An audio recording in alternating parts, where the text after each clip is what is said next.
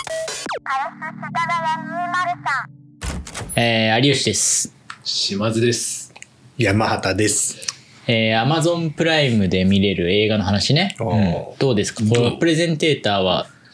はい、ちょっと僕にやらせていただいていいですかぜひ。はいあのー楽しみにしてました映画見るでも実際、例えばその映画館だけじゃなくて、うんその、例えば家帰った後に、うん。俺なんかその、子供生まれる前は、やっぱなんかいろいろ帰ってきた後は、お酒飲みながら映画みたいな、すごい楽しい時間だったんだけうんうど、ん子供生まれてからだぜ全然できなくなって。いや、まあそうだよんね。まあそうだね。まずうん寝かしつけで一緒に寝ちゃうっていうのもあるから、うんうん。僕が最近見たその Amazon プライムで見るべきおーはいはいはいお願いしますね。うんだからこれはみんな、もう映画館行かないで見れるってことあ、そうだね。でもね、うん今見たら一部はもう有料化されてた。あーマジか。プライムビデオあるあるだよね。うん。あとねポンポン、テンポよくうん有料になっちゃうからね。そうそうそう。まずね、えー、ちょっと今のせ日本の世相を表してるうん映画で、うんシーセッシーセット。ト、その名を暴けっていうね。うん、福田、日本の福大が、そう。シーセットっていうのはまあ英題で、放題がね、そのその名を暴けってなってて、うんじゃあその名を暴けるまあこれはだから、ミートゥー運動あったじゃん。あの、ちょっとに前日に。本でもね、そうそうハーチューンの。ううんんうん。まああれにつながるきっかけを作ったニューヨークタイムズの話なんだけど、うんだからそのハービー・ワインスタインっていうねそのプロデューサーが、まあ、映画界の結構重鎮的なプロデューサーがいて、まあ、結局その人はいろんなモデルとかを、まあ、性被害うんうんに遭ってたって話なんだけど、まあ、それを下隠して、えーやってきたと。はいはい。でそのそれをねこう徐々にそのモデルたちがうん。あの記者たちに話し始めて、うん。あの、まあその、の記事になるって話なんだけど、はいまはあいここの見どころはやっぱりその、いかにその事件を記事にするかっていうのは大変かっていうのが結構その、まあそれが映画のほとんどなんで、うん意外と難しくていろんな人の証言をやっぱり出していくっていうのは、あの話したくない人もいるし、うん。そもそも、まあそれで地位を得てる女性もいたりとかして、はいはいあはの、い。マジでちょっとトレンド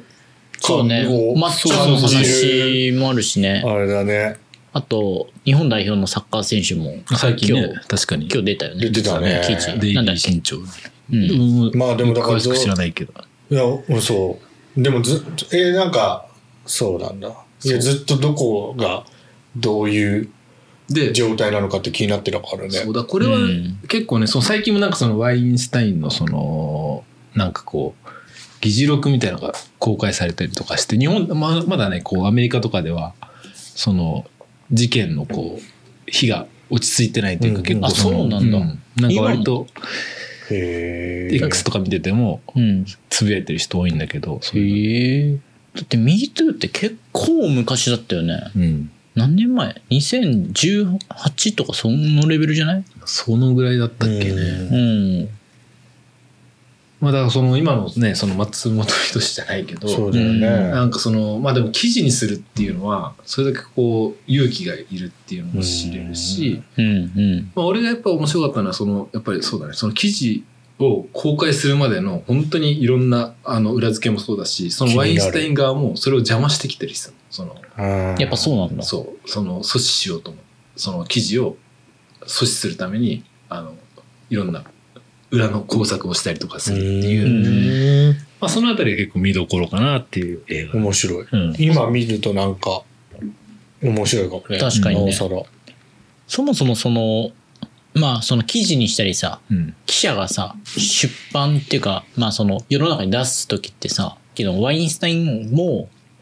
出る前に知ってるってこと。うんもうあなたの記事これ出しますよ。そうそうそうそう。ていうのをだからそこも結構び一回言うんだ、そうみんな。ああ、そうなんだ。ワインスタインにも実は記事を確認させてて。それルールなのそういうルールなのジャーナリズム的な。ね、それなんかその、でもよく聞くよどこの国でね。もそうなのかわかんさないけすどがに、そう、あの、ダマでは出さないよね、なんか。あれなんなのダマで出せばいいじゃんって俺いつも思ったんだけどさ。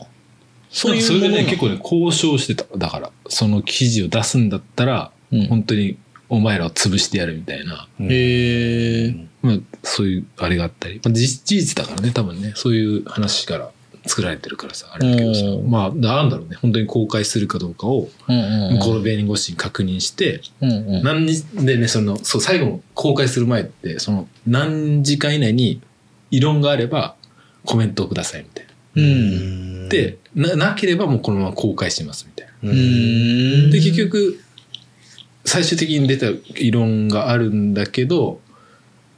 結局はまあ今後はそういうことに気をつけるみたいな、うんあの、まあワインスタイン氏に聞いたところ、こういう回答が返ってきたみたいな、最後に記事の奥付けみたいな感じで、うん。書かれるから、まあ一応だから確認して、その記事に対してのコメントみたいなのを求めて、それを一緒に掲載するみたいな。うん。多分それがセットなんだろうね。ああ、なんか、報道のその、報道する人の立場として、中立的な立場を保ち続けるみたいなとこあんのかなあるかもしれない。やっぱり。うん偏っちゃうもんね、その確かに一方的になっちゃうもんねう。ん。まあそれがあのでかいニューヨーク・タイムズっていうね、組織で行われるっていう。まあそれが結局その記事の公開がいろんな人の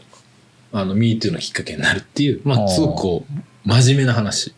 すごく事す実ごを淡々と。でだけど今日本に今まさにあるような話題ですよっいてやいやいやいいやう。いや気になる。これ今まだ見れるね。見れるね。まだ見れる。見れるそうですね。うんこれはまだ見れます。すごいね。やっぱ、こういう運動があるとさ、一時的にやっぱ、告白する人が増えるね。日本も今そうだけどさ。すごい。そうだねうん。きっかけを、まあ、いい意味でも悪い意味でもきっかけを作ってくれるっていそうう、かだから一番最初にそれを証言するっていうのが、やっぱりすごくハードル高かったし、うん最後ね、結局実名で一人公表したんだけど、マでジ実名を出せるか出せないかっていうのも、かなり最後まで、最後に公開する直前でようやく、その、まあその、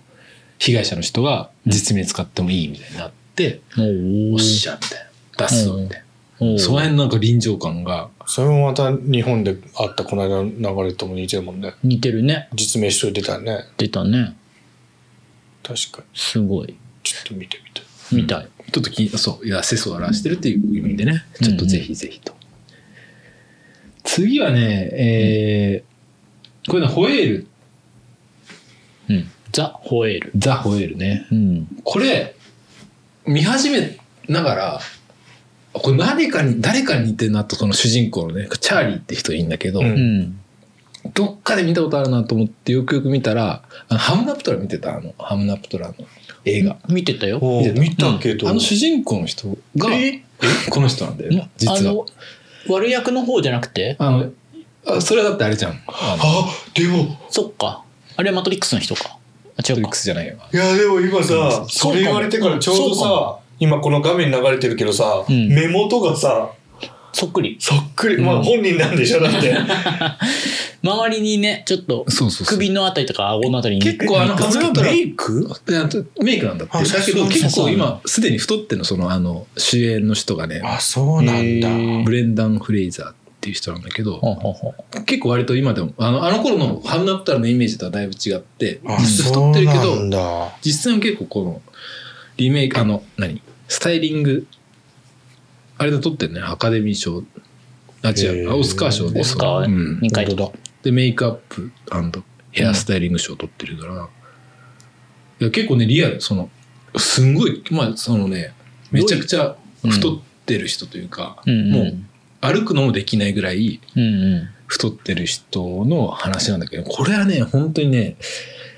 どういう話なんですか、すかまあ、一言で言うと本当にずっと重い話だね、なんかうね。んうんこほう。のこの人がね俺もちょっとね見たもののあんまりこううまく話せないんだけど、うん。えーまあ、その人がねなんかね英語の先生なんだよね、うんでもうもうずっとオンラインで英語の先生をやりながら薄暗い部屋でずっと、あの授業をしてんのうん。でそこにあの幼なじみの看護師さんとかがうん時々やってきて世話をしてくれたりするトイレとかもできないからさうんもうひたすらもう全てを人に頼んなきゃいけなくて太りすぎて。そううーん。でなんかやっぱ食べ過ぎなんだってなんかのストレスで結局太っちゃって、うん。あの動けなくなっちゃってんだけどただねなんかのあの英語の先生もやってるんだけどちょっとねこうなんだろうアカデミックなあれもあんだねその少しこうなんだろうむ昔多分ねエッセイを書いてた人みたいな。うん。うん主人公が。うんうん。でじゃあなんかその小説を書いてるのかわかんないけどちょっとその、うんうん。論文とかを書いてるような人だったからそその娘が訪れてくるんだけど、娘いるんだ。うん娘がいてその娘が、あの最初はすごいこのキモい親父みたいな感じでやっぱさその太ってる父はすごい嫌だったんだけど、まあ、それが徐々に雪解けしていくっていうまあ話なのねその文章あの論文を、あの見せたりするうちにその女の子が大学で論文をやっててそれがなんかの表紙にそれがこう父親の目に留まってそのおう今そのでかくなっちゃったねうんうんうん、でちょっとこうそこでコミュニケーションが徐々に生まれてってっていう、まあ、結局は親子のなんかこうわだかめわだかまりが取れていくっていうストーリー。へえ実は実はではないんじゃないああわかんないそうなんだけどこれは結構ヒューマン系だね。へえでもこれも A24 で。お出てんーてこしそてうるなんだもちろんもちろんも今うホットな。ね A24 でさ羊のやつラムはいはいはいラム見たんだけどなんやこれってなんやこれって思あっれたみたいエブエブとか。エベブあ見た見た見たエベブはおも俺は肯定派、結構難解だけどさ、内容がでもなんかこう存在感がすごい伝わってきていいんだけどラムは怖い系というか、うん。あんまちょっとネタバレになっちゃうから言う言わないけど、だからオチがちょっと弱かったなみたいなあでまあミッドサマーとかも A24 だけど、うんそうだね最後結論をさ明確に言わないあ。うんうんわかるわかる。から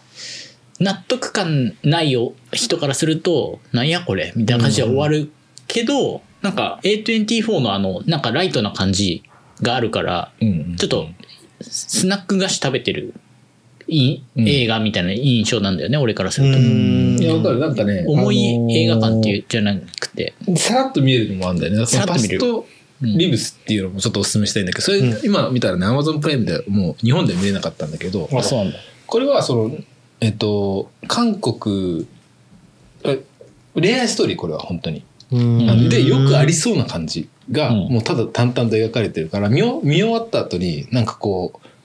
ほっこり感が残る映画なんだよね、これはね。うんで、韓国の同じ幼馴染の男女がうん大人になって、あの、別々に暮らし、うんまあ、ちょっと恋心あったの、男の子と女の子多分。はいはいだけど大人になって、おあの女の子の方はニューヨークでバリバリなんか仕事してて、うん男の子の方は韓国に。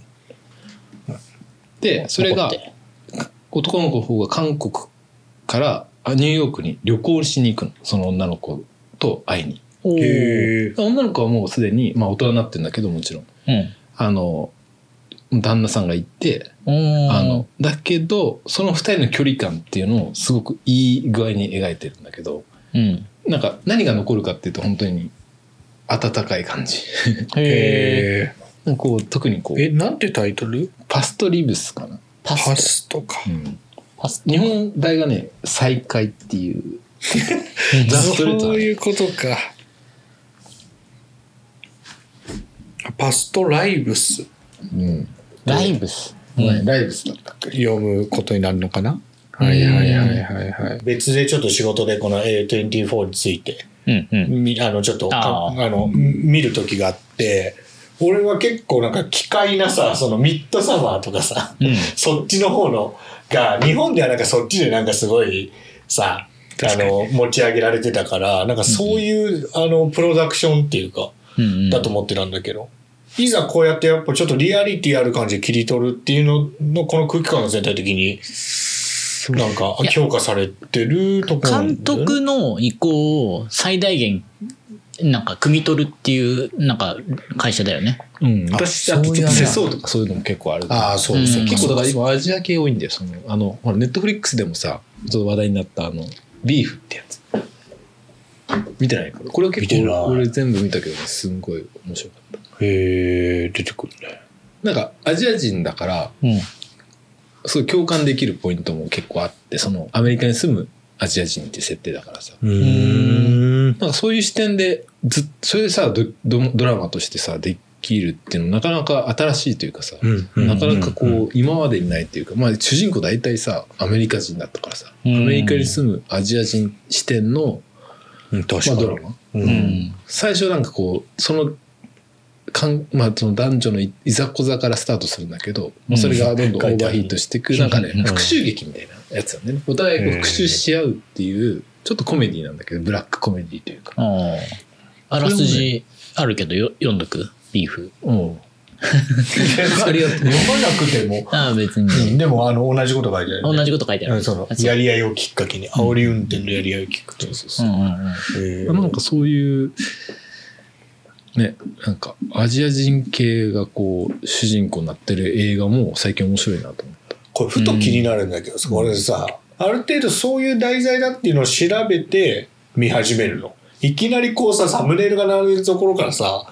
こうなんか見つけ出して当たるような感じのものでもないじゃん、なんか。んなんかね、でも、その、俺結構好きなのは実話系なんだようんうんね。実話を元にしうて。んだから、その、好きだね。あの、本当好きよね。 だからあの、書いてあるじゃん、あのキャプションが、アマプラでもさ、うんうんあの、あ実話に基づいたそうそうみそうたいな。ストーリーとか書いてあると、あー面白そうだなっあーそっかそっか。ドキそュメのンタリカーでテすゴみたいリなーからいけんのか。はいはいはい。て。だからなんか、そうだね。結構そういうの好きかも。俺やっぱりこう、さ、ね、あの、レコメンドが発達してきてるからさ、うん多分俺のネットフリックスではさ、こうなんかさ、多分現れないから、こういうの聞くと確すかにげえ気になるけど。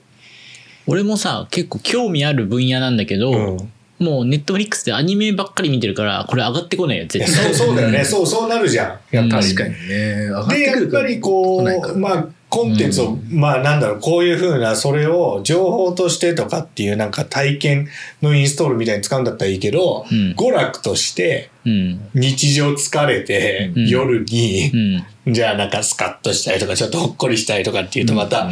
この、ねそうだね。やっぱ見る方にもちょっと気合がいる、このリアルなストーリーのなぞるものっていうのはさ、うんそうっていうとだんだんやっぱりどんどんどんどんあの目に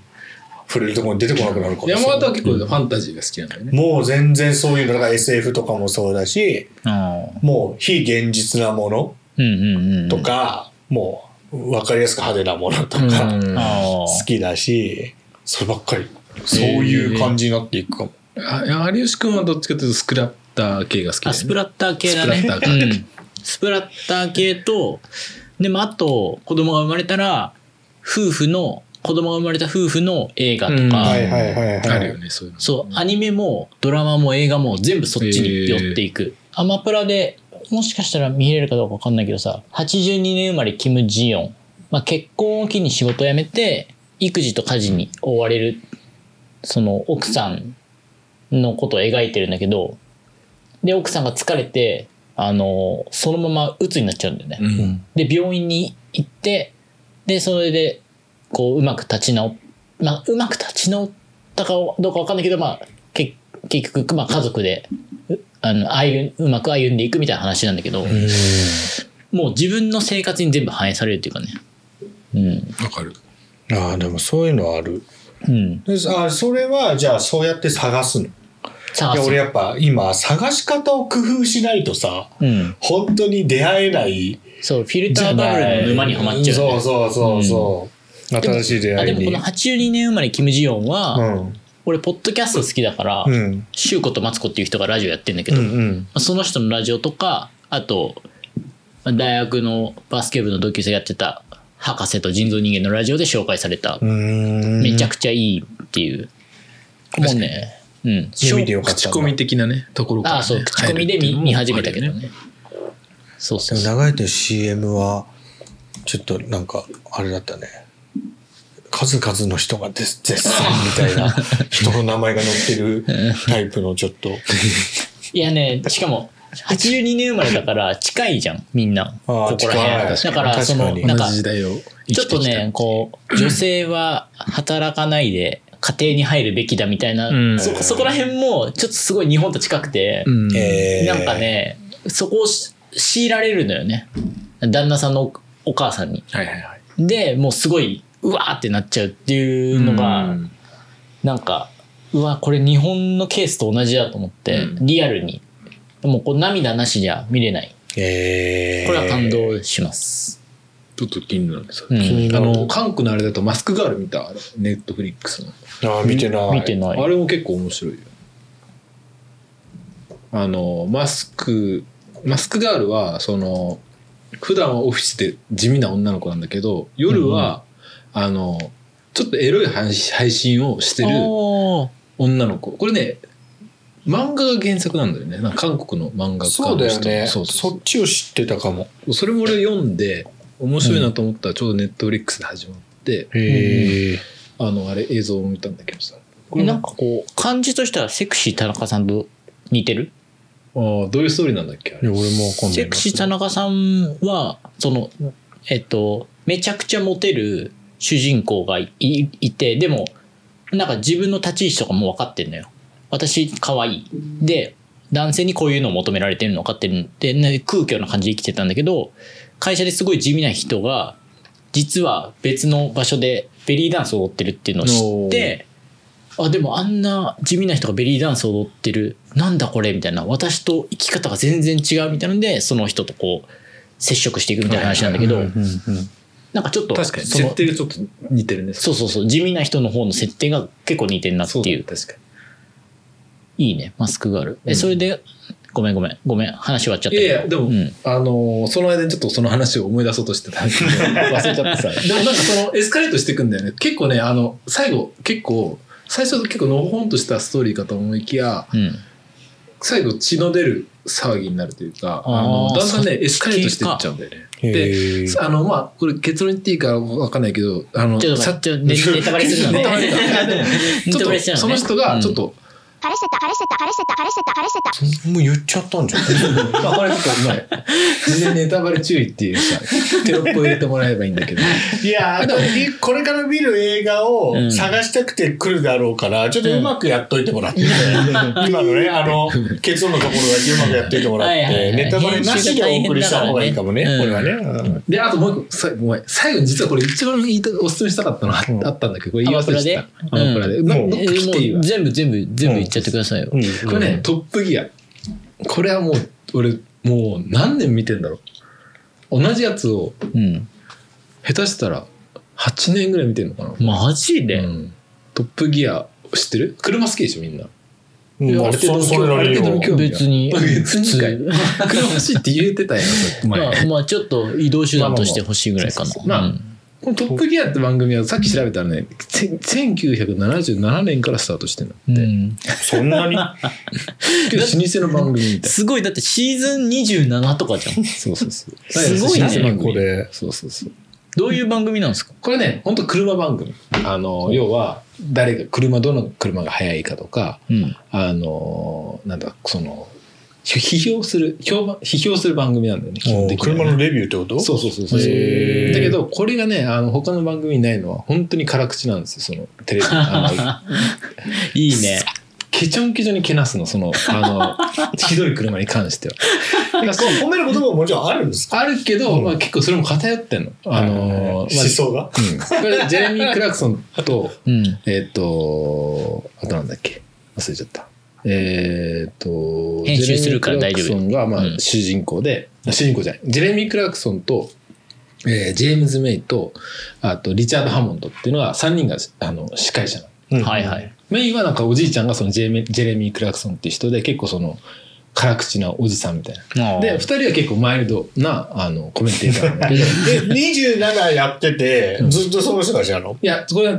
て、ああ、変わってくそうるんだ。な77年からスタートしたんだけど、89年にその人たちがかんあの入って、すごい人気が出たんだって。あ、初期じゃない、初期面ではないんだ。そうそうそうあそう。ーで、えっ、と、もっと言うと、い2010 2015年に一旦その、あれは終わるのその、あの、トップギアの、そのうん3人のやつは。うんで、トップギア今でも、あの、違う司会者で進んでんだけど、その人たちのテレビ番組はまた別で、あの、グランツアーっていう番組になって、うんうん Amazon プライムで引き続きいろんなシーズンをやってんのえ。だから後番組みたいな感じで3人が好きだったらグランツアーを見るし本当に車好きだったら引き続きトップギア見はじ見続けるんだけどうんうんだからねなぜそうやって分かれるかっていうと車番組なんだけど明らかになんかこうエンタメ要素が多いというか車が嫌いな人でも結構楽しめる要素がたくさんあるんだよね。へまえ。あ、あのいろんな本当おバカな実験とかもそうだけどああの耐久実験みたいな。まあ耐久実験も本当ひどくて本当もう車は大体壊すんだよ ね。ップルのいやいさや携帯壊すみたいなノリと同じいねやああるよねそういうれのまあ、おー本当にあの批判批判も多いしその、うん結構ねあの裁判沙汰にもなるぐらい いやめちゃくちゃやってるじゃない。テスラをこうあの、すごいけなして、はいはいはいテスラが裁判沙汰になったりもしてる し、でもそれだけ発信力があるメディアってことだよねいやそかうなりだね発信力あるし、まあ、あの、過激な番組なんだよね。だから、そして勢いを緩めてないってことです よ。裁判になるまでやってまえみたいなぐらいだもんね。いいねすごいな。うんまあ、これね、そのロードトリップとかも出てきてさ、俺の好きなそういうなんか旅感も得られるし、うんなんかこう、なんだろうね。まあやっぱりその、結構ね、有名人が出てくるんだよね。その、有名人を競わせるレースコーナーとかもあって、へあの、後々こう見返すとウィル・スミスがちっちゃい頃のウィル・スミス出てたりとか、エド・シーランが出てたりとちっち ゃか。エド・シーランでしょそうちっちゃい頃の。ちっちゃい頃あじゃなちっいちゃい頃ねエドシーランは割ともうお菓子になってたんだけど、結構有名人が出てるっていうのも結構楽しめる感じだかそういいら、ねまあちょっとこれは気楽に、もう BGM 感覚で。ああ、いいいや見えな。るそうやって流せるやつもちょっと欲しかったから。うんこれはなんか、作業中に見れそう。いや、いいね。俺、この、あの、アメリカの番組の辛口の、の、ノリ結構好きなんあだそうなんだこれね、あの、どれ見れば一、あの、一個おすすめかっていうと、アルゼンチン特集で、でこれシーズン20どのこ1かシー1とズン2話なんだよね。 20のシーズン20の、